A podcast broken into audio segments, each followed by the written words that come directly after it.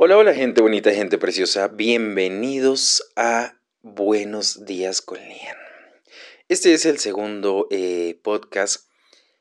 Lo estoy grabando ahorita inmediatamente, casi casi entrando enero, porque quiero estrenar esta, esta serie de, de Buenos días con Lian en podcast antes de que se finalice el mes de enero de 2022. Entonces, no sé en qué día se esté estrenando este episodio pero bueno, sea el día que sea de enero, ya sea que estemos en la primera semana o en la segunda semana de enero. Perdónenme, tengo un poco de tos por el tema de la fumadera. El día de hoy voy a hablar sobre un tema muy polémico y de pronto no me... A mí no me interesa lavarle el coco a nadie. Yo solamente voy a hablar desde mi perspectiva, lo que yo pienso, lo que yo siento, lo que yo he vivido y lo que yo creo. Recuerden que aquí estoy nada más para chismearles de vez en cuando y eh, pues así las cosas. Fíjense que el día de hoy el post es cómo superamos al amor. ¿Cómo superamos al amor? ¿Cómo, realmente podemos saber que, que el amor es algo que nosotros en la vida requerimos?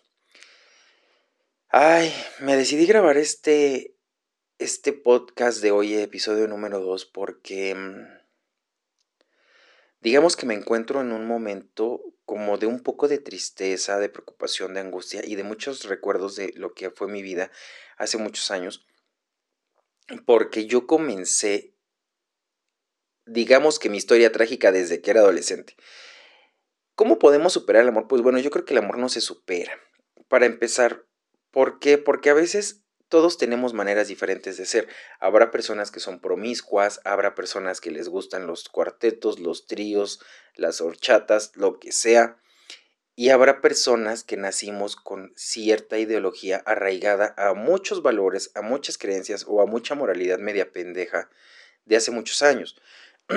Yo nací, crecí y viví bajo mi conciencia, porque pues mi madre nunca estuvo en casa, entonces digamos que tuve que irme haciendo una ideología de todo mi entorno. Entonces, fíjense que a lo largo de la vida, digo, yo siempre he sido muy desastroso y muy borrachín y lo que ustedes quieran, pero a lo largo de mi adolescencia, si algo me prometí, y si algo eh, me prometí con una chica que se llama Nayeli, que es mi mejor amiga y con la que hasta ahora pues nos seguimos hablando, a lo mejor ya no somos tan cercanos, pero seguimos siendo amigos, nos prometimos que el amor tenía que ser la cosa más bella y más importante en nuestro camino. Yo creo que nos sentíamos tan solos a los 13 años que teníamos, tan solos por nuestros padres, tan solos por nuestros hermanos, tan solos por nuestro entorno, tan, tan relegados de la sociedad, porque aparte estábamos viviendo un tema de eh, la situación de la confusión de la orientación sexual, no sabíamos para dónde hacernos, pero estábamos tan abandonados que lo que, que, lo que queríamos era amor. Sentirnos amados y sentirnos protegidos de cualquier forma, pero recibir amor. Entonces nos prometimos que siempre, o que la ocasión que encontráramos al amor de nuestra vida, íbamos a seguir ese amor hasta el infierno mismo si era necesario, pero que nos íbamos a ser capaces de hacer lo que tuviéramos que hacer para estar con la otra persona. Y de pronto crecimos bajo esa idea. Y yo recuerdo que, que, por ejemplo, digo, tuvimos una adolescencia muy loca, salíamos mucho al antro, aún siendo menores de edad, porque sí nos dejaban entrar. Íbamos mucho al antro y en el antro pues yo tenía mucha suerte porque muchos chicos me invitaban una copa, una cerveza, a bailar, jajaja, jojojo, me piden mi teléfono, lo que tú quieras. Y he de reconocer que a mí me gustaba ir mucho al antro y me gustaba ser el centro de atención porque por lo menos cada viernes que nos tocaba ir, o cada sábado, no recuerdo, porque aparte éramos adolescentes y aún así este, andamos ahí en el desastre. Y yo siempre decía que sí. Me invitaban a una mesa a tomarme un trago, sí. Me invitaban a bailar por acá, claro. Y yo nunca dije que no. A lo mejor yo no lo veía mal. Porque yo decía, bueno, ni me estoy besando con nadie, ni me estoy acostando con nadie, pues si les gusta mi compañía, mi tiempo y demás, pues órale, ¿no? Y la coquetería, pero hasta ahí. Y de pronto me acuerdo que, que y comento esto porque mi amiga Nayeli de pronto a veces dice, es que tú eras una loca, que no sé qué, que la chingada. Pero eso es mentira, o sea, claro que me gustaba andar para arriba y para abajo y bailar con uno y bailar con otro, pero yo jamás, y se los puedo jurar por la vida de mi madre, jamás me fui a acostar con alguien saliendo del antro. Jamás, ni en el antro, ni en ningún otro lado, ni siquiera tocamientos, se los puedo jurar. Me gustaba el desmadre, pero no era una persona que anduviera por ahí queriendo, queriéndose meter con este y con aquel, y, o sea, jamás, me gustaba nada más el desmadre. Entonces a lo largo de esa adolescencia, pues bueno, fui conociendo personas, eh, me enamoré, tuve mi primer gran amor que se llama Miguel, espero que esté vivo.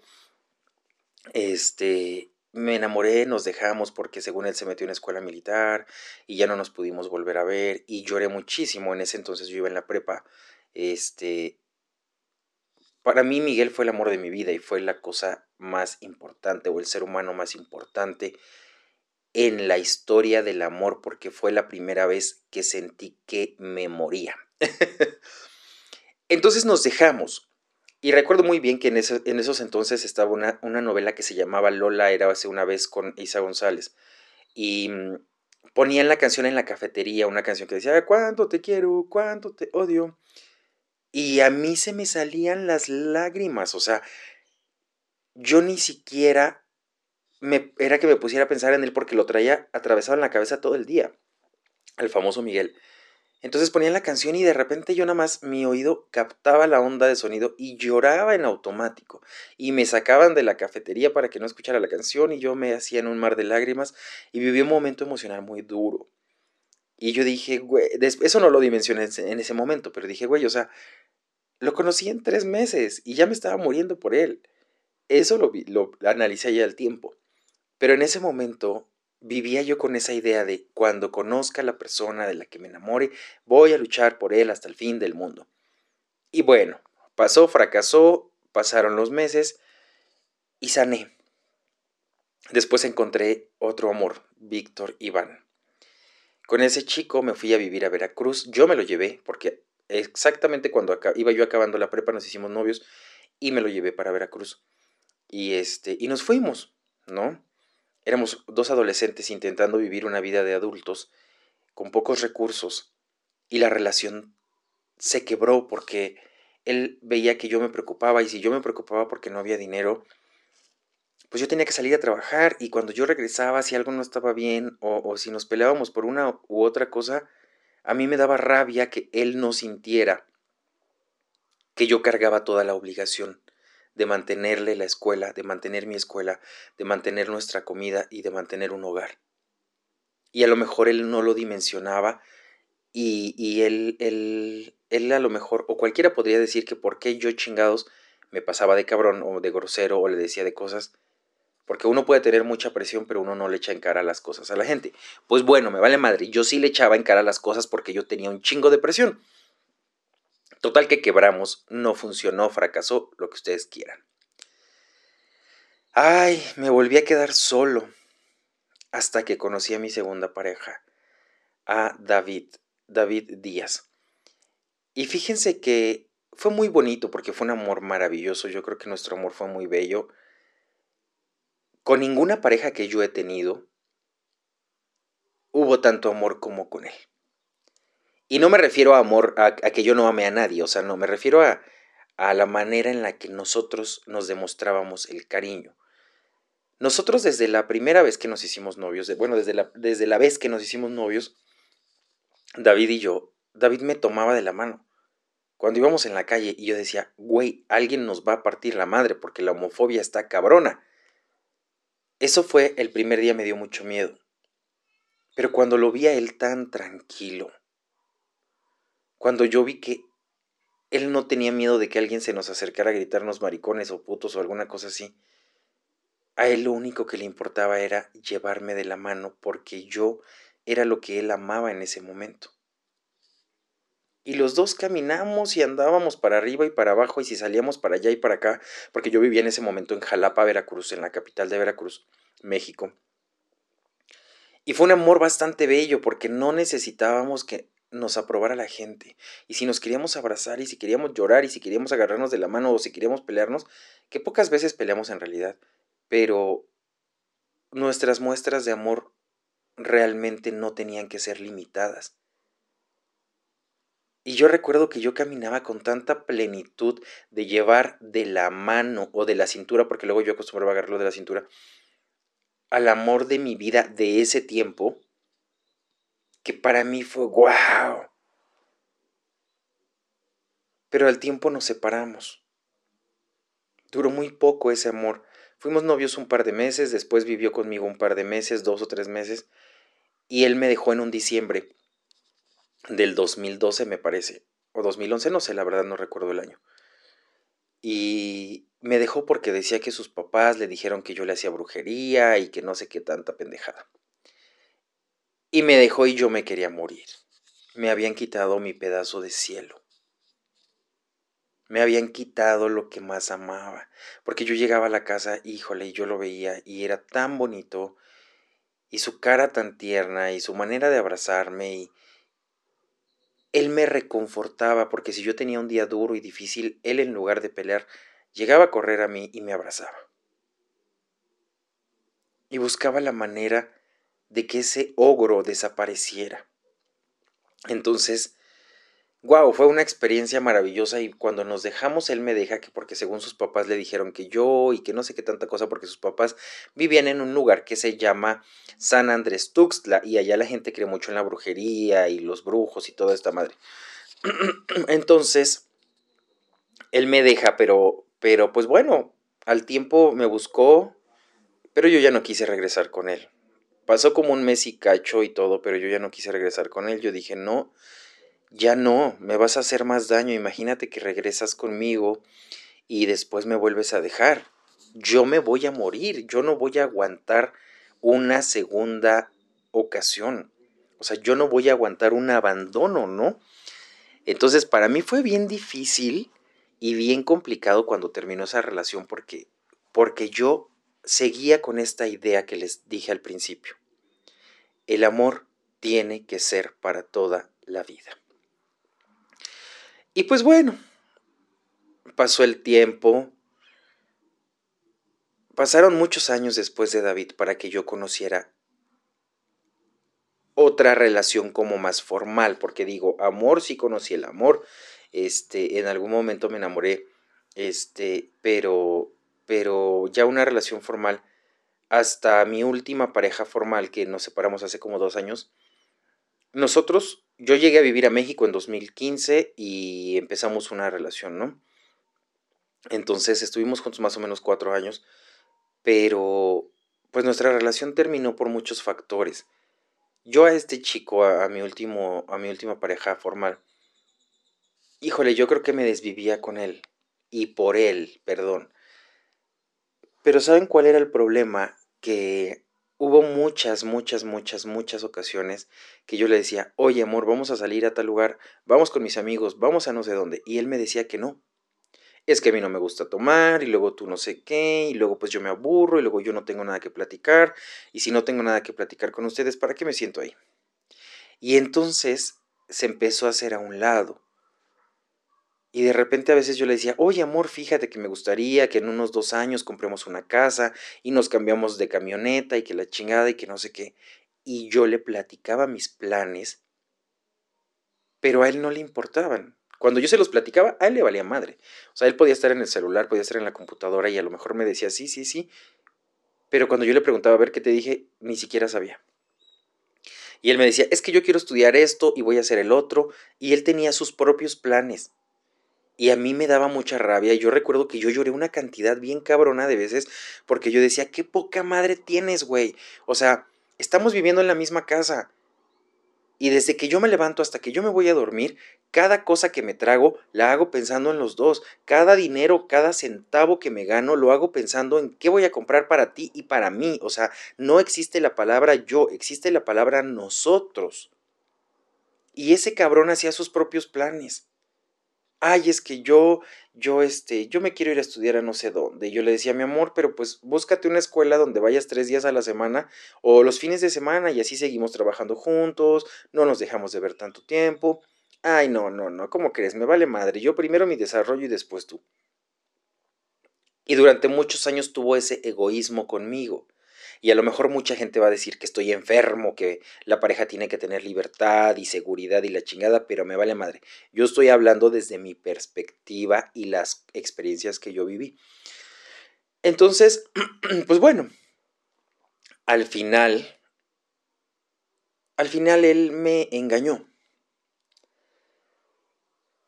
Y tal vez hubo muchas cosas que, que lo llevaron a eso, porque yo de pronto mi nivel de alcoholismo subió mucho. Y yo bebía todos los días. Me ponía a trabajar y por aquí estaba dando consulta y por aquí ya me estaba chingando una caguama con un popote. Y el popote era pues para tomármela rápido y no tener que ensuciar vasos, ¿no? Y entonces luego ya me iba con uno, con uno de mis mejores amigos que tuve que se llamaba, se llama Cristian. Y me iba todos los días de lunes a domingo. O sea, imagínense, de lunes a domingo yo me largaba desde las 6 de la mañana hasta las horas de la noche. Y si es que bien me iba, llegaba a las 10. Y si mal me iba, llegaba a las 2, 3 de la mañana del otro día. Entonces mi pareja se cansó de que yo me largaba de borracho. Todos los días me tomaba una botella completa de tequila, diario. Y entonces tuve un problema grave de falta de atención y de falta de interés. Eso sí, he de reconocer algo, yo jamás dejé de trabajar. Todos los días, aunque me iba de borracho, iba en mi camioneta, mi amigo iba manejando y yo venía en mi computadora dando consultas. A lo mejor medio pedo, pero, pero ahí iba, ¿no? Entonces, pasó esa etapa porque pues él me, engaña y, y, me dice, y va porque algo que le voy a agradecer a mi ex marido y que no lo voy a poder comparar con ninguna pareja que he tenido es que él tuvo los huevos, dirían acá en México, de ir a buscarme a mi casa, sentarse en mi sillón y decirme a la cara, te puse el cuerno, güey, y te lo puse ayer. Mucha gente pensó que fue cinismo. Pero lo que él hizo fue tener muchos huevos, mucho valor de afrontar una realidad, de aventarse a que yo le soltara un chingadazo y de arriesgarse a perderlo todo. Y fue y me lo dijo. Y en el momento en el que me lo dijo yo sentí como si me estuvieran echando un balde de agua con hielos pero me mantuve firme y lo miré a los ojos y le dije, sígueme contando, porque me contó todo con lujo de detalles. Y lloró y me dijo que quería una oportunidad y todo y la chingada. Y yo creo que mi cabeza y mi cerebro no pudieron jamás perdonar. Porque yo recuerdo que yo le dije, está bien amor, no pasa nada, este, necesito que me des un par de días para asimilarlo, pero todo va a estar bien, vamos a, a intentar continuar. Pero yo no pude, y ahí se quebró todo. Yo no pude perdonar que mi pareja me engañara, porque aunque yo hubiera sido un desgraciado borracho, era mejor que él me dejara y que no quisiera seguir ahí. Y yo lo he dicho hoy por hoy, si tú tienes una relación de pareja, ama a tu pareja, güey, ama a tu pareja, pero no le veas la cara. O sea, no uses a un hombre o no uses a una mujer por dinero. No seas miserable. Ese tema de que el sugar daddy que la chingada es una pendejada. No está padre utilizar a la gente para sacarle dinero a tu beneficio. Somos seres humanos, cabrón. O sea, a veces se nos olvida que somos seres humanos y que la otra persona a la que le estás sacando el dinero, los beneficios, tiene un corazón y que le vas a dar en su madre y que tú no sabes si la afectación va a ser tan grande que al rato que se dejen se suicida. Entonces, yo no pude perdonar a lo mejor a mi exmarido. Y por eso pues ya no pudimos continuar. Yo nunca pude superar que me engañara. Porque yo pude haber sido muy borracho y pude haber sido muy cabrón. Pero jamás le puse el cuerno. Yo a él y a todos mis novios siempre les he dicho, en el momento en el que tú consideres que quieres andar de cabrón con otro güey, es porque ya no sientes amor ni respeto por mí. Y ese es el momento adecuado para que con todos los huevos del mundo vengas y me digas, ¿sabes qué? Ya no quiero. Lo lamento, pero ya no quiero porque quiero probar otras, otras personas, otras experiencias, lo que tú quieras, pero ya no quiero. Porque nadie, nadie nos merecemos que nos engañen. Nadie se merece. Imagínense qué feo se siente que tú estés sentado trabajando todo el pinche día y que la persona que dice amarte se está yendo a revolcar con alguien más. Cuando tú estás todo el pinche día partiéndote el lomo para que esa persona venga y le hagas feliz y le des dinero y le des comida y le des ropa y le des un hogar y le des tu amor y le des tu atención y le des tus detalles. O sea, qué poca madre de aquella persona que dice que nos ama y se larga a la calle a andar puteando, o agarra su teléfono y descarga una aplicación, o agarra su teléfono y se mete al Facebook y se mete al Instagram a andarle ofreciendo amor, placer y deseo a otras o a otros. Qué poca madre. Es bien difícil. ¿Y saben qué es lo peor de todo? Que a veces nos tocan esas personas. O sea, a lo mejor va a haber alguien que esté escuchando este podcast y a lo mejor ese alguien que lo está escuchando es un infiel o una infiel. O a lo mejor tienen ese tema de diversidades de pareja. Yo no. Yo estoy hablando solo de mi experiencia. No tengo nada en contra de lo que piensen los demás, simple y sencillamente a mí no me late, ¿no? Pero yo siempre he sido una persona extremadamente ¿cómo les diré? Soy extremadamente mocho y siempre me he prometido a mí mismo que tengo que amar y respetar a la pareja que esté conmigo. Si en algún momento se acaba ese amor porque hubo factores externos que lo fueron desgastando, me voy a retirar, pero no tengo por qué engañarte. No tengo por qué acostarme con otro si tú estás en mi cama. No tengo por qué mensajearme con otro si te puedo dar amor a ti. En el momento en el que aparezca otro, en ese momento te dejo, porque si no, te voy a partir tu madre. Y como les decía, tú no sabes si al rato le destrozas la cabeza a esa persona y va y se suicida, porque a veces creemos que no pasa, pero claro que sucede. Yo cuántas veces no me he querido matar de las veces que me han engañado o de las veces que me han, que han fracasado mis matrimonios, prácticamente en todas. Prácticamente en todas me he querido suicidar porque el dolor emocional es devastador para mí. Entonces, el amor es algo que nadie te va a enseñar cómo manejar. Y a veces dicen y decimos, porque pues soy consejero de vida y me dedico a todo esto, pero a veces por ahí no sé si les ha pasado que decimos, híjole, qué buenos consejos doy, pero qué difícilmente es seguirlos. Claro. Porque cuando tú estás viendo la vida del otro por fuera, puedes juzgarla y puedes tratar de moldearla si tú quieres a, tus ojos. Pero cuando tú eres el que está ahogado en el problema, es bien duro que tú puedas fluir. Y a mí me ha pasado, y estoy seguro que a un chorro de gente le ha pasado. Damos un consejo a otros, pero nosotros estamos hundidos. Y a veces a mí me, me ha ido así. Entonces yo he crecido con la idea de que en el momento en el que encuentre el amor de mi vida, tengo que seguirlo hasta el fin del universo, no importa, me tenga que arrastrar lo que me tenga que arrastrar.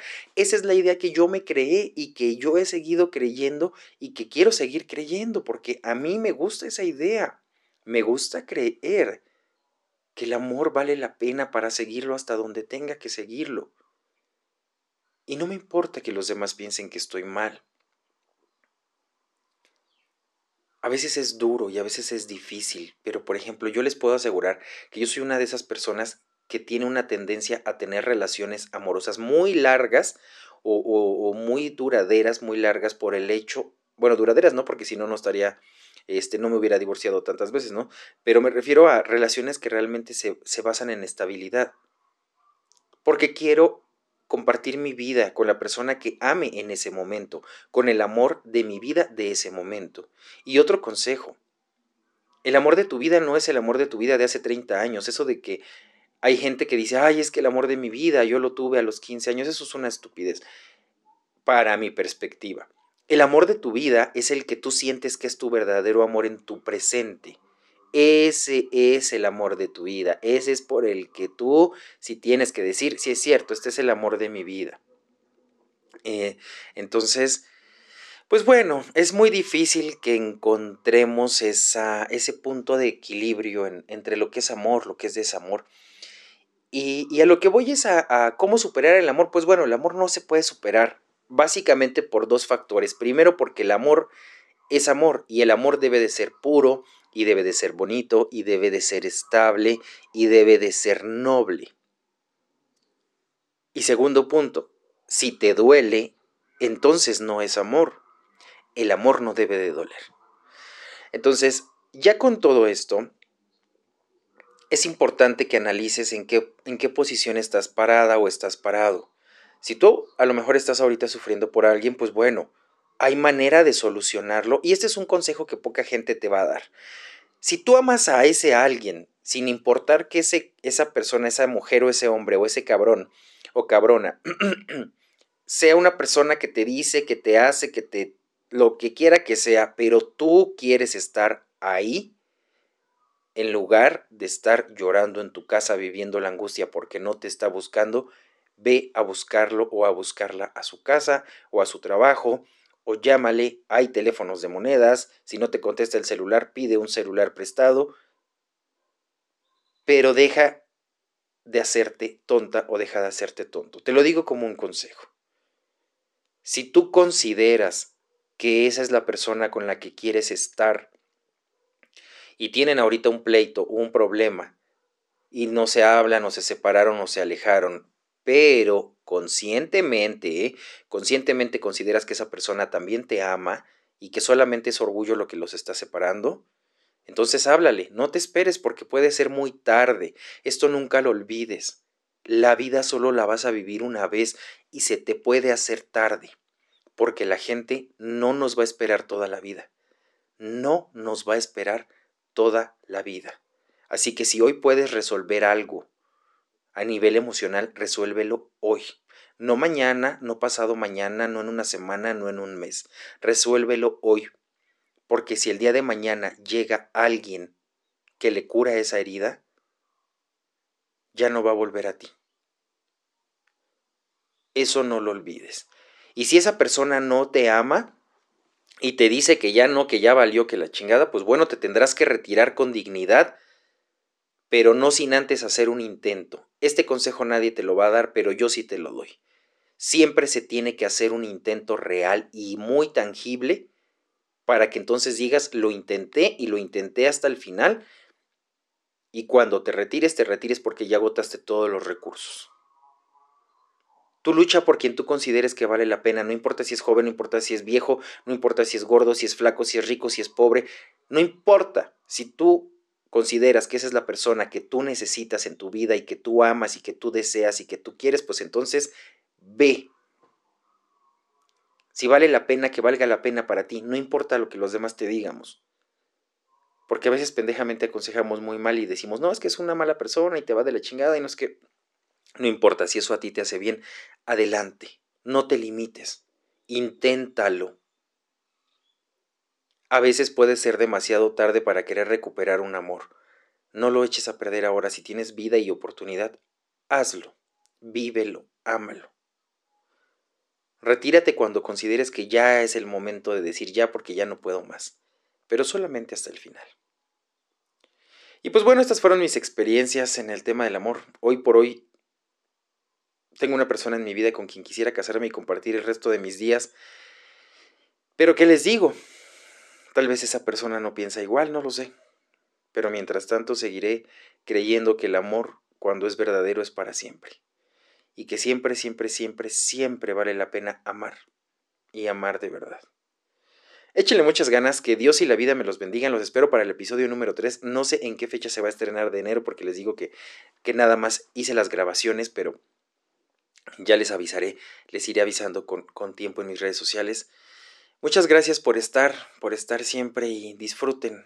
Vale la pena vivir, pero vale la pena vivir con calma y sobre todo si uno tiene el corazón contento. Que tengan una bella vida, que tengan un bonito día. Gracias.